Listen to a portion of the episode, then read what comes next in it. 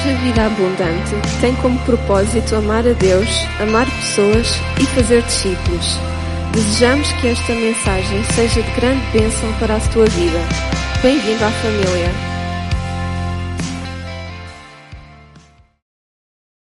E em português nos entendemos, não é? Eu gosto muito de ir a... Quando vou para lá para a África e Moçambique tem 21 tem 21 idiomas, pelo menos que nós conhecemos, deve ter mais alguns e algumas versões. Nos mesmos idiomas há várias versões que alguns nem se entendem dentro dos mesmos idiomas porque têm expressões que são muito próprias. Mas há uma das coisas que nós nos entendemos.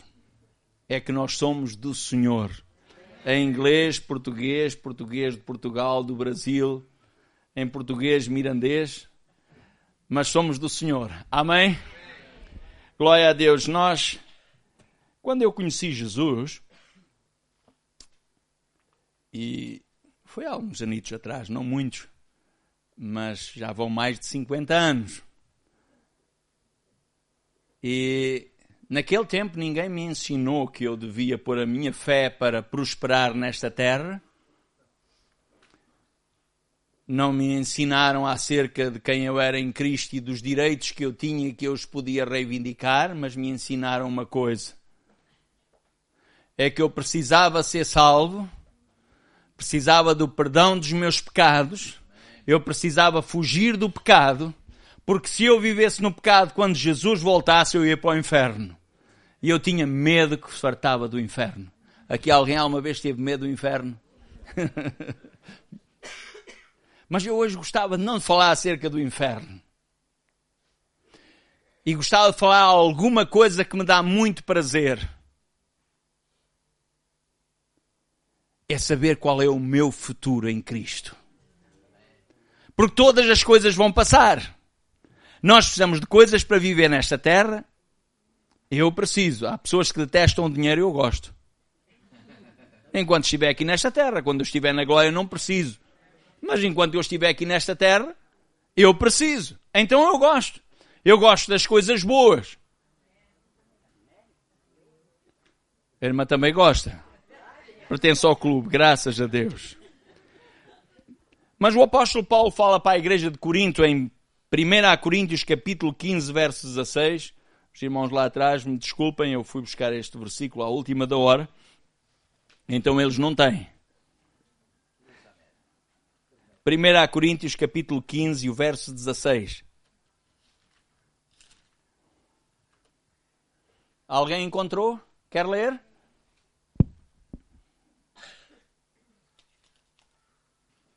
Porque se os mortos não ressuscitam, também Cristo não ressuscitou. 1 Coríntios 15, 16. Então eu, à última hora, me enganei. Eu peço desculpa, o versículo é este. Se a nossa esperança é só nas coisas terrenas.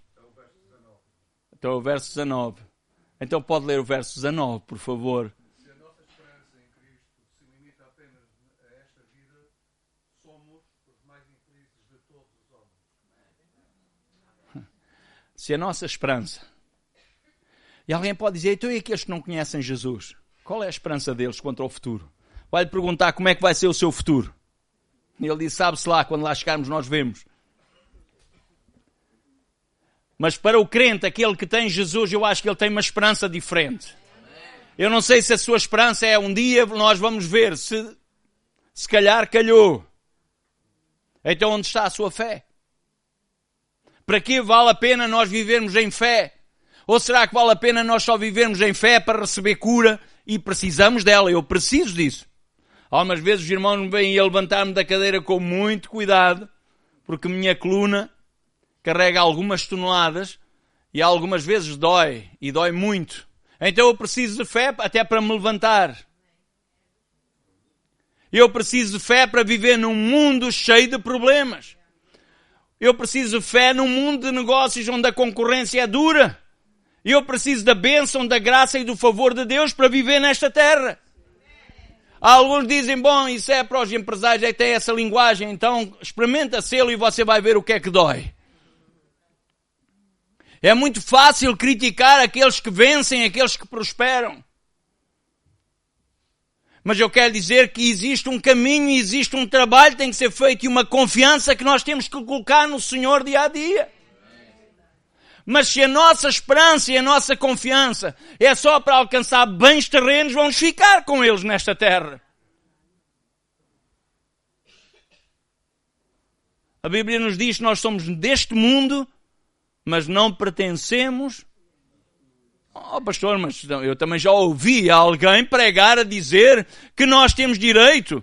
O Senhor nos deu esta terra, os céus são os céus do Senhor e a terra deu Ele aos filhos dos homens. E eu dou graças a Deus por estar nesta terra. Alô? Eu dou graças a Deus por viver nesta terra. Eu dou graças a Deus por passar por desafios, porque a minha fé é aguçada. É quando eu passo no meio dos problemas que aí eu tenho que dizer, bom, em que é que eu confio? O que é que eu vou fazer? Vou telefonar ao pastor para me livrar desta situação? Ou vou confiar no Senhor e tenho que andar em frente?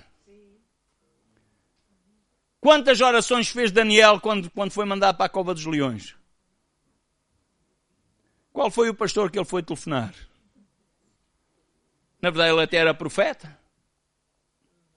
Ele não tinha feito nada para ir lá parar, mas foi lá parar. Que culpa é que ele teve? Nenhuma. Quem foi o culpado? Foi alguém que foi malvado. E eu acho que nós também temos nesta terra pessoas malvadas, é ou não é verdade? Existem pessoas más nesta terra. E o que é que nós vamos fazer? Ficar a lastimar, a, a, a, murmurar, a chorar pelos mal que nos fazem? Ou nós vamos confiar que se a gente for lá à cova, Deus vai estar conosco?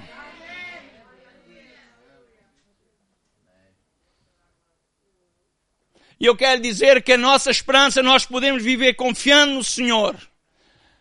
Quando tivermos que subir montanhas, Deus vai nos dar força. Quando nós tivermos que atravessar o rio, nem que você tenha que arregaçar as calças. Você arregaça as calças, não vai a nado. Mas se você passar para o outro lado, você está do outro lado. Alguns irmãos estão vivendo hoje chorando, sofrendo para continuar a confiar, a sua fé está sendo desafiada. Algumas vezes a sua mente vem, mas será que vale a pena continuar a confiar no Senhor? Um dia, quando Jesus perguntou aos seus discípulos, ou melhor, quando uh, Jesus fez uma pergunta: olha, a maior parte foi-se embora, não gostou do que eu falei, e vocês querem ir para onde? E Pedro, que disse muitas asneiras, algumas vezes, disse algumas coisas menos boas, se calhar não está tudo escrito. E ainda bem que não está tudo escrito, senão isso ia dar quase uma carta verde a alguns para falar em algumas coisas. A nós, não é? Alguns Alguns eu também lá estou. E Pedro disse: Para quem iremos nós, Senhor? Se tu tens as palavras da vida eterna. Pense uma coisa: esta terra não é fácil. Caminhando com o Senhor, se estivesse sozinho, qual era a sua esperança? A quem você ia pedir auxílio? Em quem você ia derramar suas lágrimas? A quem você ia confessar a sua dor? A quem você ia pedir, Senhor, socorre-me? Eu não sei, talvez com vocês nunca aconteceu, mas já houve alturas, parece que o mundo inteiro se virou contra. Os amigos, foi naquelas alturas que fugiram. As pessoas, às vezes, até aquelas pessoas mais chegadas, parece que são as que se afastaram mais. Você não tem ninguém para onde se virar. Mas quer nós morramos, quer nós vivamos, há uma coisa que ninguém pode mudar. É que você é do Senhor. Quem está aqui que tem filhos? Seus filhos, quando cometem erros, deixam de ser seus filhos. Você deixa de os amar. Você até pode ter que lhe dar algum silêncio para que ele caia na realidade e diga: vais aprender com o teu erro. Mas há alguma, principalmente as mães, quantas lágrimas não, não, não choram em silêncio. Quantas vezes não derramam o seu coração na presença de Deus, diz Deus, tem misericórdia do meu filho. Tem misericórdia da situação que eu estou a passar e você derrama seu coração e confia no Senhor, que o Senhor tenha misericórdia dele. Eu imagino, Jesus falou isto numa parábola. uma história daquele pai que deu a parte da herança ao seu filho, deu o melhor que ele tinha. Na verdade, foi metade do melhor que ele tinha. E o filho foi e derreteu tudo. E aquele pai pegou num cajado. E todos os dias estava à porta da casa, à espera do dia em que o filho chegasse para lhe dar umas boas pauladas e dizer-lhe: És uma vergonha, tu me desonras, tu não vales nada, tu não és nada. Olha a vergonha que me fizeste passar e olha a miséria em que tu estás. Foi isso que o pai fez. Porque é que se prega isso e se diz às pessoas que são miseráveis quando eles são filhos de Deus? Ainda da nossa miséria, Deus continua a ser o nosso Pai. Apesar dos nossos erros e muitas vezes a igreja falhar, eu quero dizer qual é o destino da igreja. O destino da igreja é estar com o Senhor e ninguém nos pode arrebatar da sua mão. Nem que o inferno inteiro se levante, diz ninguém vos pode arrebatar da minha mão, porque vocês são meus. Vocês foram comprados com bom preço. Por isso vivam pensando nisso, pensando nas coisas que são de cima e não naquilo que o diabo está a falar nesta terra. Eu tenho uma coisa em comum com o diabo. E eu vou dizer, o diabo detesta-me e eu detesto a ele. É a única coisa que temos em comum. O resto, ele não tem hipótese. Não por causa de mim, mas por causa de Jesus. É por causa dele. Porque foi ele que venceu. Aleluia! Aleluia! João capítulo 14, verso 1 até o verso 3.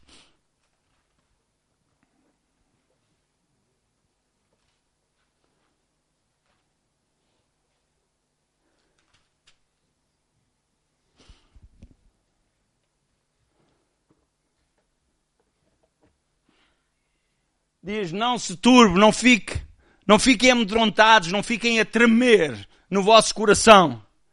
Credes em Deus, crede também em mim. Verso 2 diz: Na casa do meu pai há muitas moradas. E essas moradas são para quem? Aleluia! Então essa é a nossa esperança.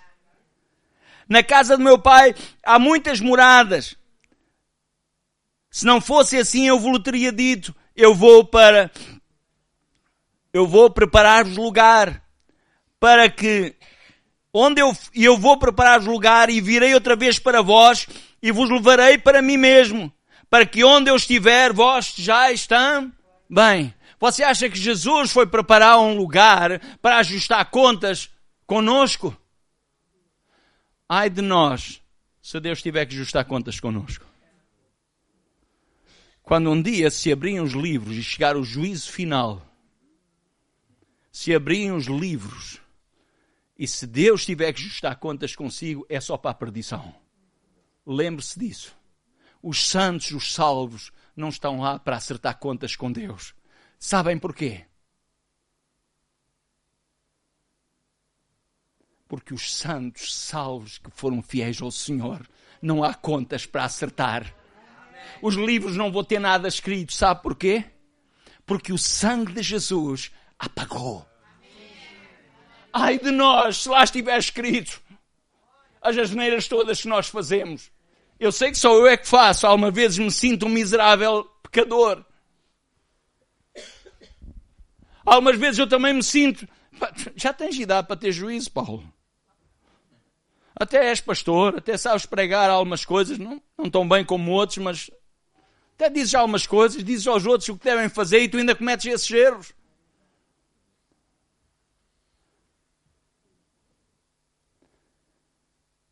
E, mas não, fui sozinho, não sou sozinho. Conta-se, ou pelo menos creio que isso está escrito acerca de Martinho Lutero, o grande reformador diz que um dia ele estava lá no lugar dele de oração e Satanás lhe apareceu em visão. Ele lhe trouxe um historial Hum, Se fosse agora como aqueles rolos de papel de cozinha que as senhoras usam, aquilo devia ser rolo e rolo e rolo. Escrito com todos os erros e as falhas que ele tinha feito. E disse: Só uma vez acreditas que foste salvo pela graça, que Deus te perdoa, que Deus te limpa. Tu que falas que o sangue de Jesus. E Martinho Lutero alto. Para aí. E diz que naquela visão ele pegou na sua pena e pôs uma cruz em cima daquela desgraça toda, que era verdade. E escreveu lá: O sangue de Jesus me purifica de toda a iniquidade. E o diabo diz que fugiu. Glória a Deus. Não tem a ver com aquilo que nós somos, mas tem a ver com aquilo que nós recebemos gratuitamente. Porque pela graça nós fomos salvos isto não vem de nós, é dom de Deus, não vem das obras para que ninguém se glorie, ninguém tenha mania, eu fiz isto, eu impus as mãos sobre os enfermos. Se impôs as mãos sobre os enfermos, não foi com o seu dom, foi com o dom que Deus estava ali para fazê-lo. Portanto, perca lá a mania e eu também. Estás a falar muito bem para ti, Paulo. Ah, eu profetizei. Eu tive uma palavra profética que mudou a vida daquela pessoa. Aquele que não era ninguém hoje é um homem de negócios porque um dia Deus me deu uma palavra profética. E a palavra era de quem?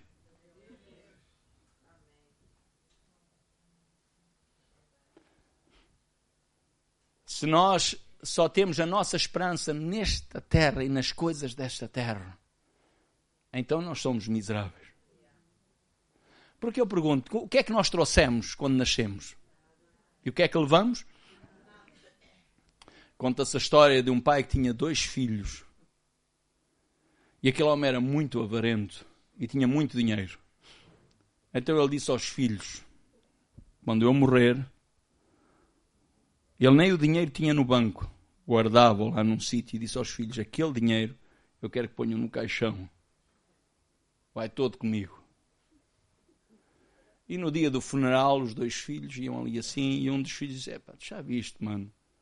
Nosso pai pá, não teve consideração nenhuma por nós.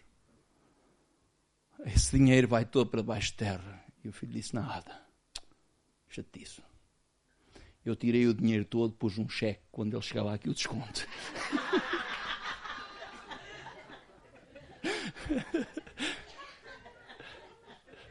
o que é que aquele homem, depois de morto, conseguiu impedir que o filho fizesse isso? Ah. Então, irmãos, Deus nos deu o privilégio de nos dar uma vida. Eu já desesperei pela vida. Eu sei o que é pensar na morte, o que é pensar em acabar com a vida porque não havia mais solução. E são dias angustiantes e desesperantes, irmãos. Só quem passa por elas é que sabe. Você luta e para todos os lados em que você vê, você tem uns óculos cinzentos, bem escuros, escuros, que a única coisa que lhe dizem lá acaba com esse sofrimento porque não tens como te safar. Você vai buscar, você confessa a palavra de Deus e aquilo parece que não sabe nada. A única coisa que você sente é o amargo da aflição em que você está a passar. E é nesse tempo que é tão importante trazermos à nossa mente qual é a nossa esperança. Se eu fizer a loucura que a minha cabeça está a dizer ou que o diabo está a influenciar a minha cabeça, eu vou ter um futuro desgraçado. Vai ser muito pior do que a aflição que eu estou a passar hoje. E a Bíblia diz ainda que no... o choro dura uma noite, pela manhã Deus traz a alegria, Deus vai trazer solução, Deus vai abrir a porta. Por isso eu quero encorajar, se o diabo está a influenciar os seus sentimentos para dizer não há solução, eu quero dizer toma uma decisão. Eu não estou a encorajá-lo a ser super espiritual. Também não estou a encorajá-lo a vir aqui à frente para você receber uma unção forte, um empoderamento para sair dessa situação, porque quando você sair lá fora, os pensamentos vão chateá-lo outra vez. Foi uma das coisas que eu, eu não sei se com o irmão Paulo isso alguma vez lhe aconteceu. A gente recebe um empoderamento, uma palavra, um empoderamento, Parece que tudo está ali naquele momento. Quando saiu a porta para fora, o problema volta a bater. E agora o que é que você faz? O justo viverá da fé. Se ele recuar, a minha alma não tem prazer. O que é que tem que fazer? Agarrar-se àquilo que você sabe. Pode sentir o contrário, mas é uma decisão. Os cristãos precisam ser pessoas de decisão. A igreja precisa tomar decisão neste tempo. Ou eu vou caminhar no Senhor, ou eu vou abandonar tudo e fazer aquilo que aqueles que nem conhecem o Senhor. E às vezes fazem, alguns que conheceram o Senhor, depois de o deixarem, fazem coisas piores. Eu conheci uma moça em Lisboa. Ela foi recepcionista da igreja. Era muito bonita. Quando a conheci, ela estava com alguns problemas no casamento dela. Depois separou-se. E anos mais tarde eu encontrei-a. E aquela moça que era linda, mas sabe, mesmo muito bonita, ela está com a cara completamente envelhecida. Eu olhei para ela e ela percebeu-se. Eu disse: Não digas nada, Paulo. Tudo o que tu possas imaginar que uma mulher já fez na vida, eu já fiz. Eu senti tanta dor no meu coração. Como é possível alguém que provou do amor de Deus, que conheceu a palavra de Deus, conheceu os princípios de Deus, é capaz de dizer uma coisa daquelas e estar na situação em que ela estava? Mas foi a decisão dela. Não foi o diabo que a levou, que a pôs na desgraça, foi ela que caminhou pelos seus pés para a desgraça. Houve uma das coisas que eu li na Bíblia que mudou o meu paradigma de entender a forma como o diabo atua na vida das pessoas. Alguém já leu aqui acerca do endemoniado Gadareno? Ele tinha pelo menos dois mil demónios dentro dele, porque foram pelo menos dois mil porcos que se precipitaram lá pelo despenhadeiro abaixo. E a Bíblia diz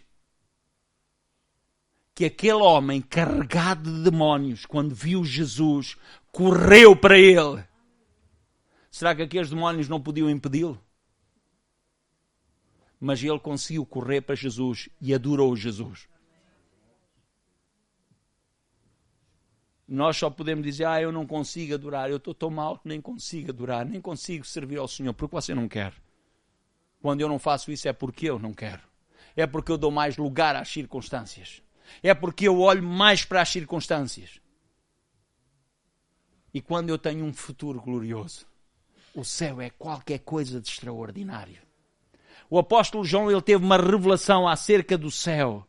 Deus lhe mostrou e está escrito em Apocalipse. É qualquer coisa de deslumbrante.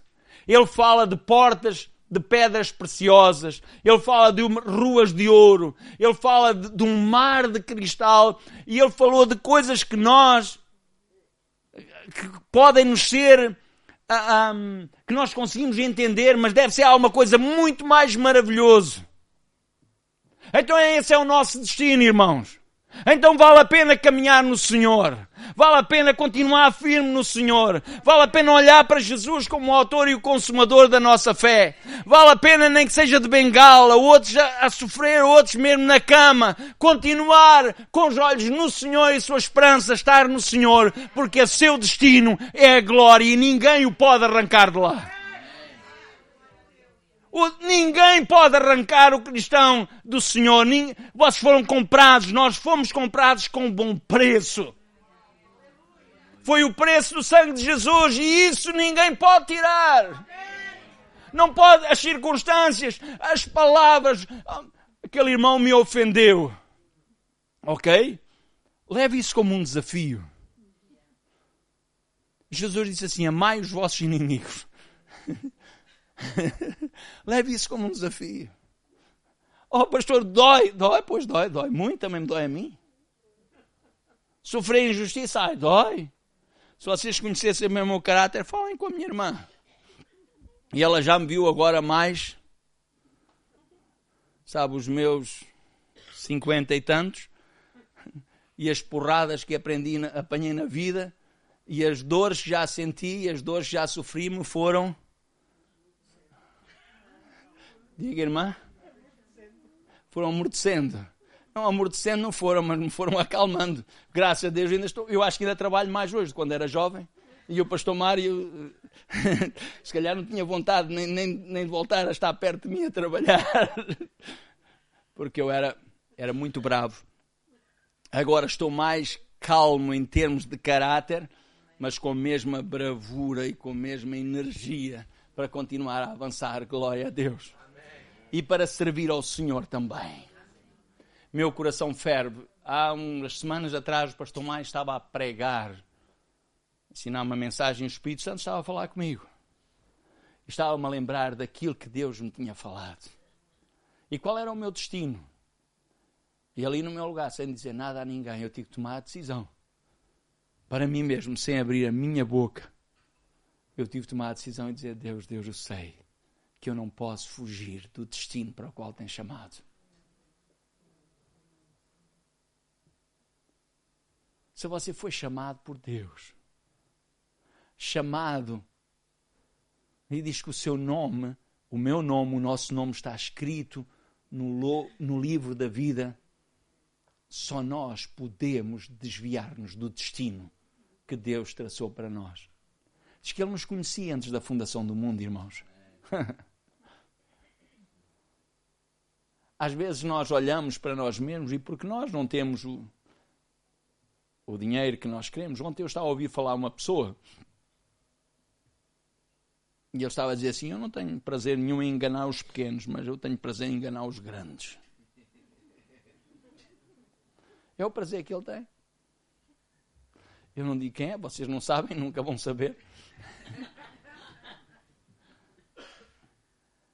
Mas eu quero dizer, se o prazer do crente pode não ser enganar os outros, mas pode ser ajudar os outros. Na verdade, essa pessoa também ajuda pessoas. Eu sei disso. Eu conheço.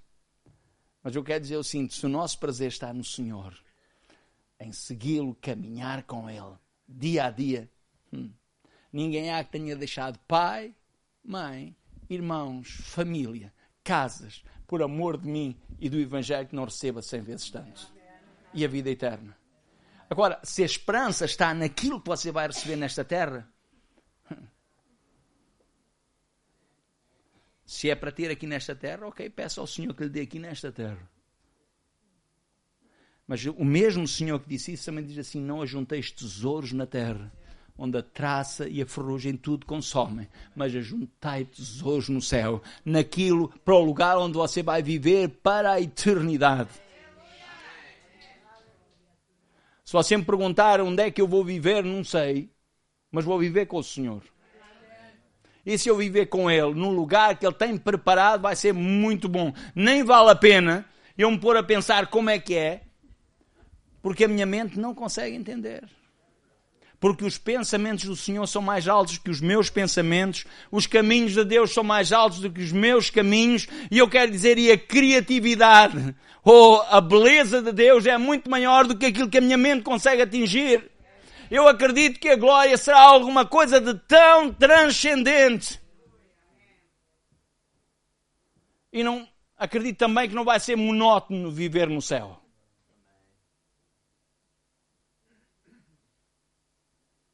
Aleluia. Eu fiz a mensagem toda, mas para mim não é muito fácil eu conseguir seguir pelo papel. Glória a Deus, eu estou muito feliz por ser do Senhor. Eu estou muito feliz porque eu vou viver eternamente com Ele. Eu estou muito feliz porque eu sei que um dia Deus vai abrir as portas do céu. Eu não sei quanto tempo eu vou durar nesta terra. Também não estou preocupado com isso. Já pedi 80 anos, 100 anos, no passado, agora não peço nem um ano. Quando terminar o meu tempo, eu vou-me embora. Porque eu vou para melhor.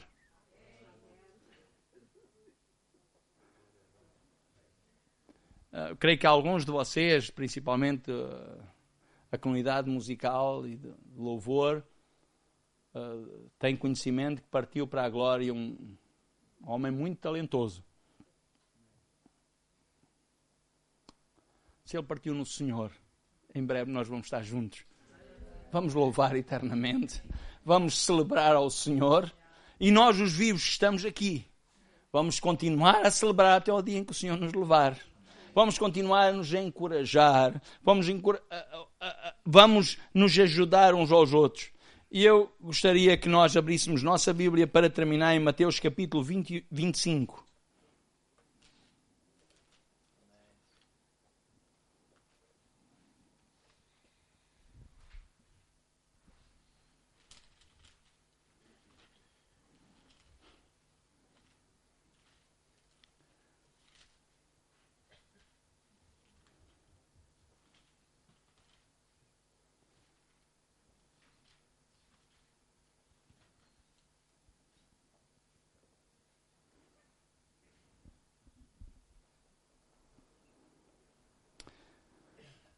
Mateus capítulo 25, ele fala acerca de três parábolas. Começa pelas parábolas das dez virgens. E nos mostra como nós precisamos estar preparados para o dia em que o Senhor vier. Depois ele fala a seguir, a partir do verso 14, ele fala acerca da parábola dos dez talentos, ou dos talentos fala acerca daquilo que Deus nos deu, daquilo que nós recebemos do Senhor.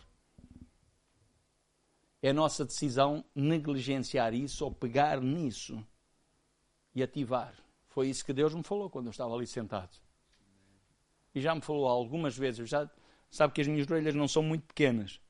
Algumas vezes é dos puxões que a minha mãe me deu, que foram muitos, e não digam que só se perderam as que caíram no chão porque eu digo que não devia ter apanhado tantas, penso eu. Pelo menos quando estava a apanhar não gostei. Se aqui alguém gostou de apanhar, então mesmo agora com essa idade ainda pode continuar. Eu não gostei nada. Nada. Se me fizeram bem, se calhar não me fizeram mal de todo. Me ajudaram a chegar até aqui. Mas também tenho levado uns bons puxões de orelhas de Deus tanto a ouvir outros a pregar, como eu mesmo a pregar. E as minhas orelhas a ferver. Não sei se os irmãos, algumas, na altura que me escutaram, viram as minhas orelhas assim muito encarnadas. Até ferviam. Porque Deus estava a falar comigo está a dizer: Isso tu estás a falar é o que tu precisas mesmo. E um dia, eu, eu não sei se vocês já algumas vezes costumam ter umas conversas com Deus, às vezes bem acaloradas, e às vezes vocês. Aqui alguém uma vez zangou com Deus?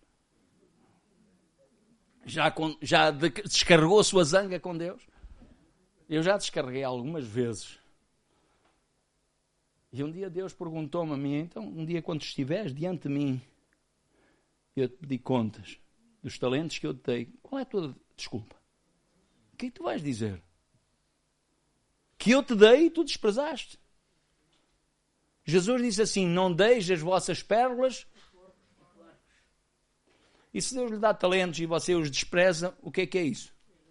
Você sabe porque é que os porcos não valorizam as pérolas? Porque eles são porcos, não têm entendimento. Mas nós somos pessoas que temos a mente de Cristo. Nós sabemos distinguir o que é bom e o que não é bom. Nós sabemos aquilo que vale a pena e aquilo que não vale a pena. Então nós podemos decidir aquilo que nós vamos valorizar na nossa vida ou aquilo que nós vamos desprezar. E eu creio que todos nós estamos aqui e queremos ouvir a voz de Deus. Você ainda continua a querer ouvir a voz de Deus? Para quê? Para ter assim uns tremeliques de... Já não se vê muito, mas eu ainda sou do tempo em que alguém, quando era cheio de Espírito Santo, aquilo começava a tremer e abanava, parecia uma, uma vara verde ou mais do que isso. Outros faziam uns barulhos um bocado estranhos, pois nós aprendemos a controlar as nossas emoções e já não fazer esses barulhos porque não fica assim tão bonito. Mas não é o mais importante, não é o barulho, não é as suas tremuras. O que é mais importante é que se você continua a ouvir Deus falar consigo, a valorizar isso e a ser obediente à voz do Senhor. Porque para que é que Deus vai falar consigo se você não quer ou comigo, se eu nunca quero obedecer? Diz que o Espírito de Deus não vai contender para sempre com o homem, irmãos. Deus não vai continuar a bater, pá, eis que estou à porta e bato. Se abrir a porta, ele vai entrar. Se fechar, o que é que ele vai fazer? Ah, Deus, porquê é que tu não fazes mais nada comigo? Como é que no princípio era tão bom e agora está assim? É melhor ir ver o que é que aconteceu no meio do caminho. Alô? Ficaram assim muito calados. Eu tenho. Ou eu tenho que contar a história, eu tenho que tomar cuidado com aquilo que estou a pregar, senão o pastor Maio vai me dizer, oh, foste duro. Não, irmão, mas é a realidade. Deus vai falar connosco quando nós ouvimos e quanto mais nós formos fiéis receber um talento. Eu só tenho um talento, de glória a Deus. Use esse talento, Deus vai acrescentar. Se recebeu 10, só você tem talento para tocar, cantar, pregar, eh, eh, fazer tudo. Dê glória a Deus, porque a Bíblia também tem versículo para si. Tudo o que lhe aparecer à mão para fazer, faça com gosto. Deus vai recompensar. Outros não podem. Outros é melhor não cantar. Senão os irmãos ficam na igreja por algum tempo, mas dizem misericórdia, se ele continuar a cantar, eu vou fugir daquela igreja. É, é pior? Não, irmão, não tenho talento para cantar, mas tenho talento para outras coisas. Mas se você for fiel naquilo que o Senhor lhe dá, Deus vai acrescentar. Aleluia! Amém! Agora, eu vou terminar mesmo com o final do capítulo 25.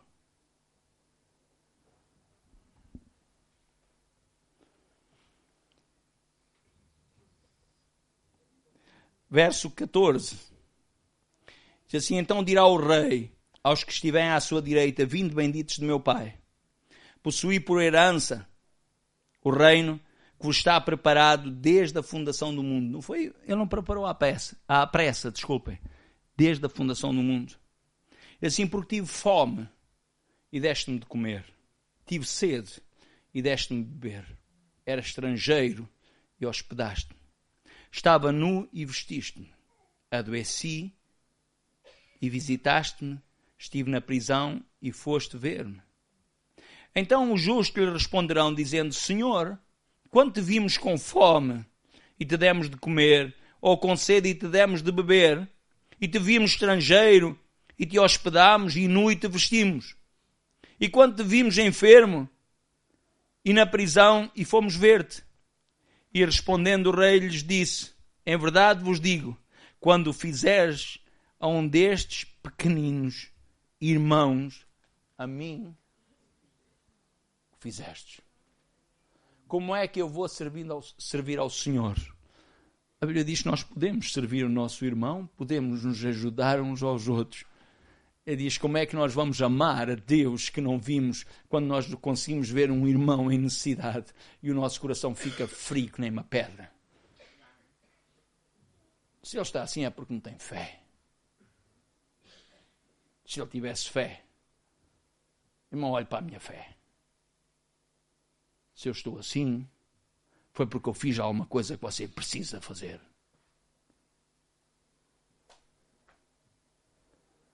Até me envergonho disso pela graça, pelo favor imerecido, nós fomos salvos. É verdade que algumas pessoas precisam fazer alguma coisa para sair da situação, mas nem todos são iguais. E se Deus lhe deu uma medida de fé forte, irmão, não foi para você ficar aí a ter a mania que é mais do que os outros, mas sim para usar essa fé e ajudar os outros. É assim que Deus nos vai chamar.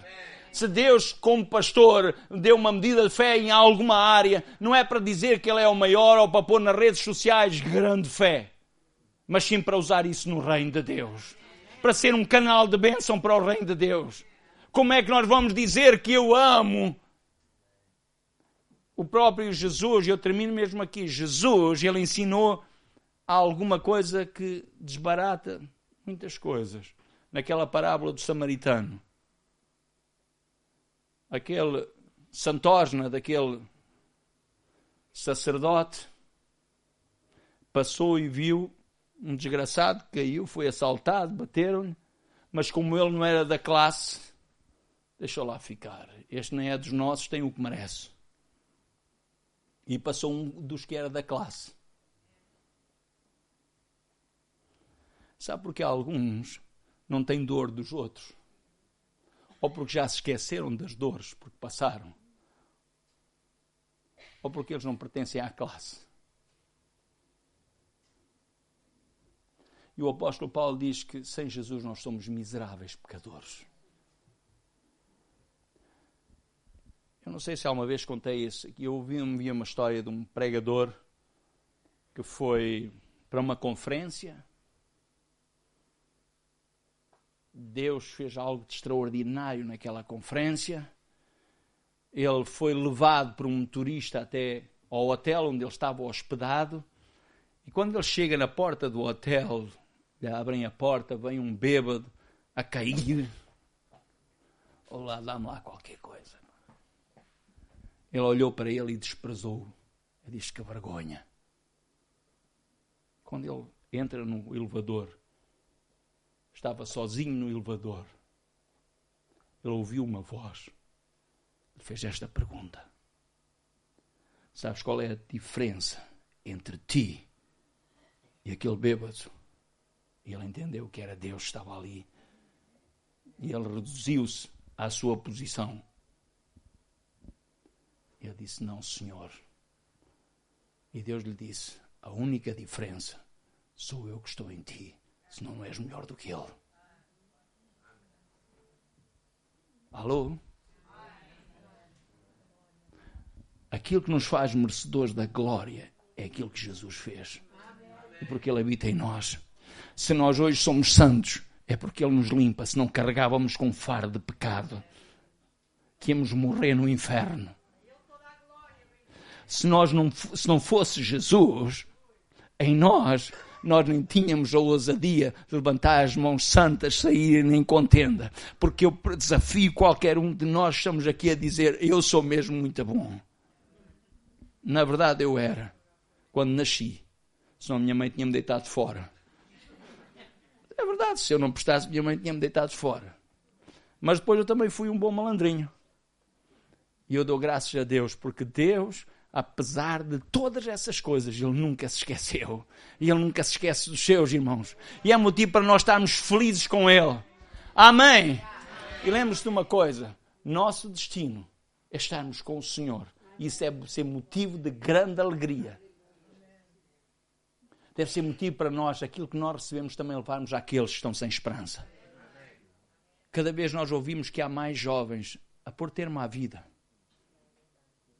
Contudo, nunca tiveram tantas Playstations, nunca tiveram tantas coisas, nunca tiveram roupas de marca, e, mas têm um vazio que os leva à morte.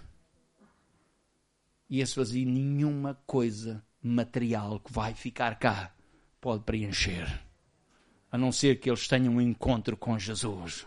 A não ser que eles conheçam o Rei dos Reis. A não ser que eles tenham uma palavra de esperança. E eles tenham. Não é só ter uma palavra.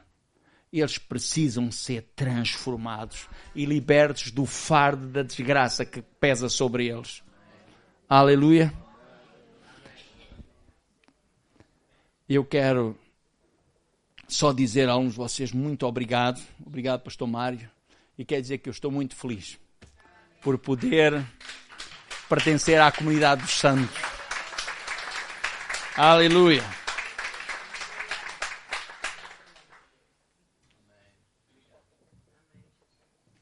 Alguém postou uma. É normal postarem, algumas pessoas têm acesso.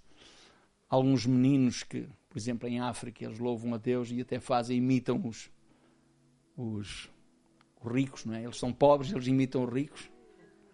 Põem uma garrafinha a fazer de micro, põem uma. E é tão engraçado. Mas eu quero dizer que não é a tecnologia.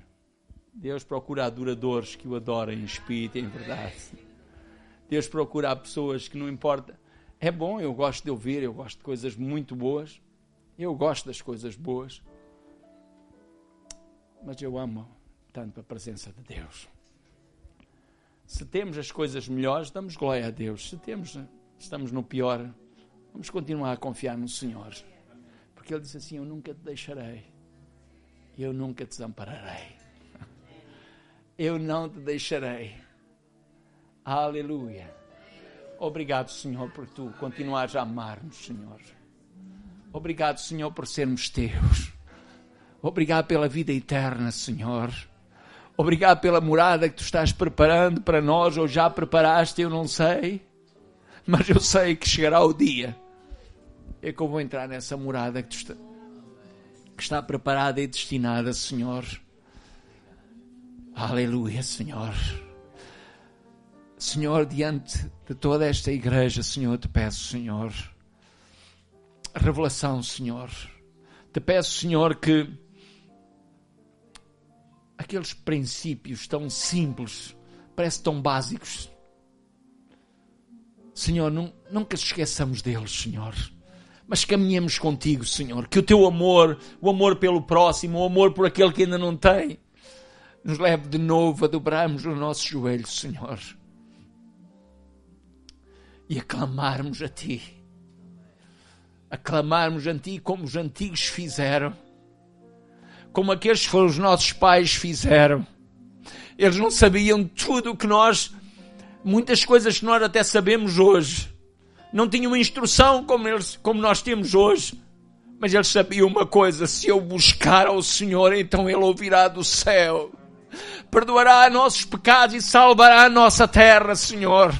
E esta terra precisa de Ti, Senhor. A Tua igreja precisa ser abanada, Senhor, até aos, aos, às suas fundações e até ouvir a tua voz que nos faça tremer e sair, Senhor, da situação de, de conformismo e nos leve, a Senhor, a esse amor genuíno.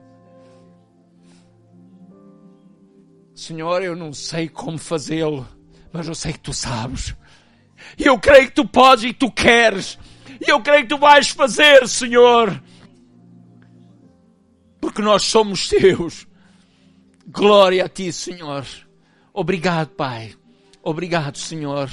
Obrigado, Senhor, pela tua graça e o teu favor, pela tua misericórdia derramada sobre nós, pela cura que tens derramado sobre nós, pela bênção que tens derramado sobre nós e aquilo que de graça recebemos de ti, Senhor.